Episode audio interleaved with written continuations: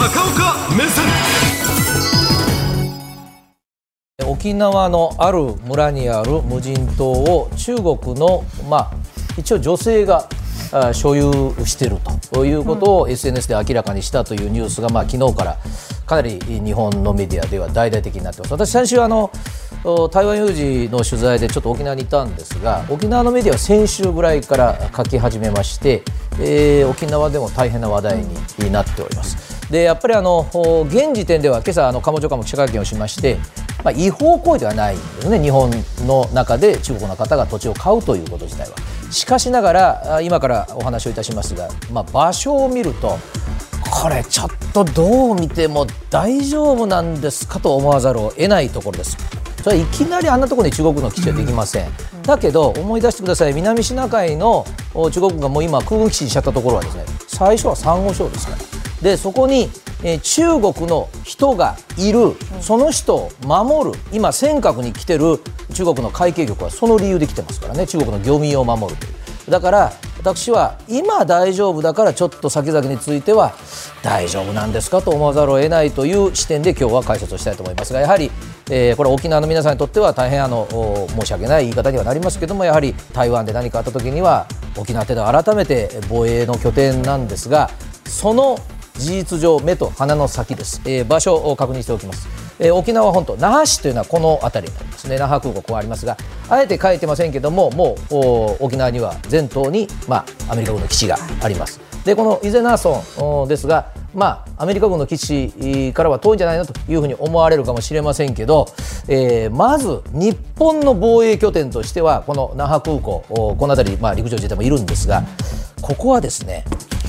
距離があるとはとても言えません。飛行機はね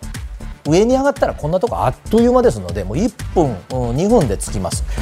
あの沖縄ってのは緊急発進、えー、まあ、戦闘機が領空侵犯機の疑いがあるものに対して発進するわけです。これ日本一で、えー、2021年のケースでいきますと650回です。もうあの1日最低2、3回は緊急発進をしている。ほぼ中国軍機です。というようなことがある、まあ、そこのすぐそばに中国の人が所有している。最初は軍事施設を置かなくても中国の観光客が上がってですよ。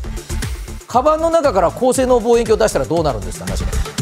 リュックサックの中から中国本土と通信できる機材を出したらどうなるんです。ということは今のところ日本の政府は一切触れないわけですね。これは非常に私心配です。で、えー、もう一つはですねやっぱりこの距離が23キロっていうのは意外に丸見えです。あのドローンも十分飛ぶことができますしあの高性能望遠鏡だと監視ができます。でアメリカがこれを今後どう思うかですがここに家島という別の島がありますがここはですね島の半分がもう事実上米軍の訓練場になってます。はいご覧いただきますがこの家島はですね補助飛行場という言い方をしてますがそれはここで大規模なジェット機が乗り降りをするような飛行場じゃないんですが何をやってるかというとアメリカの海兵隊がこれも日常的にやります。もちろん現地の人々とは大変対立がありますけどもパラシュート降下訓練とかね、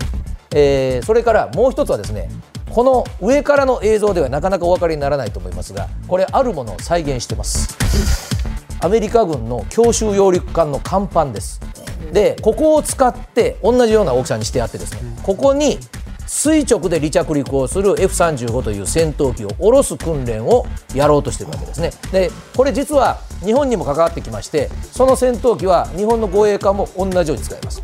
ですからまあ地元のご理解があれば日本の自衛隊もここで訓練をする可能性があるという場所なんですがこれがもう買収された島からはよく見えます。うん。ということになりますといつ何をやってるかというのがあ、まあ、場合によってはその中国の方が中国政府とつながれば筒抜けになるという危険性がある。場所土地取引に限定をすると日本政府はこの10年ぐらいね一番危機感を持ったのは水源地。日本人が飲むその水道の水の周りをですね、えー、中国の企業や個人に買い占められるというのが北海道とかで起きまして法律を作りました。はいこちらです重要土地と調査規制法という法律があります。でこれが防衛関係施設、まあ、自衛隊の基地ですね。それから原子力発電所それから、えー、日本島国ですがその中でも国境に当たるような大事な島を指定してそこの1キロ以内はもう土地の取引を全部国がまず調査しますよ。というようなことを決めたんですが弁護士会は大反対をいたしましてですね、えー、これやっぱりあの日本は私の取引じゃないかと。それからその調査するというのは地主の方って地元が多いので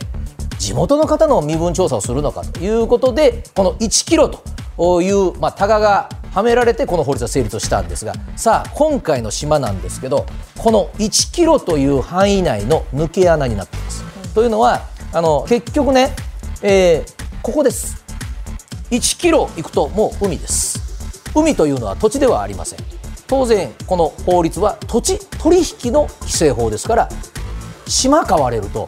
想定外。なります。ということがある。で、えー、じゃあ島ですが、まあ、申し上げましたように、えー、400いくつの島はですね特に重要な国境離島として、えー、日本政府はお金をかけて一生懸命実は守ってます。というのは先ほど私申し上げましたように中国の立場になった時に、えー、尖閣もそう南沙諸島もそうですけれども人が住んでると。いうことを維持するとその国民を国家が守る地方自治体じゃありません。国が守る責任があるんだと中国も今も言ってるわけですから当然日本側もその責任を持つということになりますがでそれがね、えー、全国で473あります。で、えー、これ指定するとですね例えば漁業をする方を守るというのはこれはもうあの水産庁の仕事になります。海洋調査も同じ。それから領海警備は海上保安庁。これ全部国の仕事になりますので地方自治体としては肩の荷が少し楽になる。でもう一つがですねこれ日本の国家的問題少子化なんです。あの人がいないところに住んでもらわないといけない。そうすると観光や仕事は予算つけてもなかなかもともと人がいないわけだから交通費の支援ということで年間ざっと50億かけて島に行っていただくのは島に住んでくださってる方であれば船の切符はものすごく安くします。飛行機も安くします。そもそも定期航路がないんだったらその船を出すお金も税金で見ましょうこれが年間50億かかってます。これは十分私は必要経費だと思うんですが、うん、やはりあの国会議員の中にはですねそれでもやっぱり守れないだろう。と少子化で。ということになってくると奥の手があるんじゃない。か国家公務員に駐在してもらったらどうだ。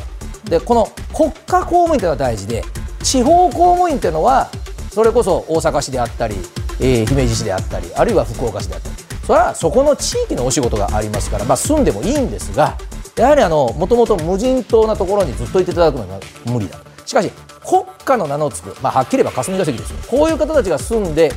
まあ、もうずっといてくれとは言いません。半年交代でもいいんです。駐在をしてもらうとそれは日本を代表する人が住んでるということをやったらどうだという声もありますが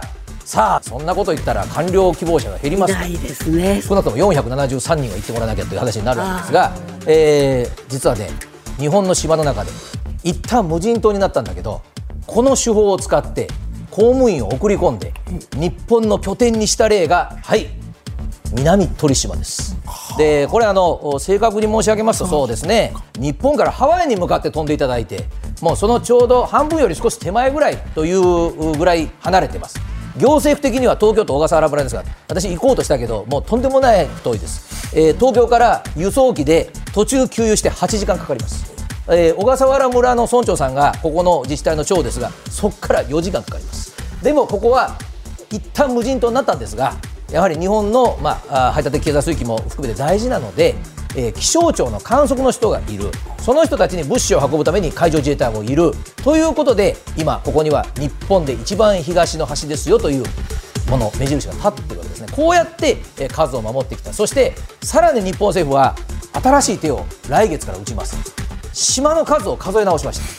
た、えー、島というのは日本は今までは約7000だったんですがその広さ人がどのぐらい滞在しているか全部数え直して増やしましたね。1万4000にしました、はい、えー、これ3月にはもう公式に載せます。ということになりますとそれだけ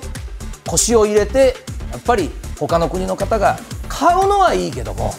勝手なことしてもらっちゃ困るということを今考えとかないといけないというニュースなんです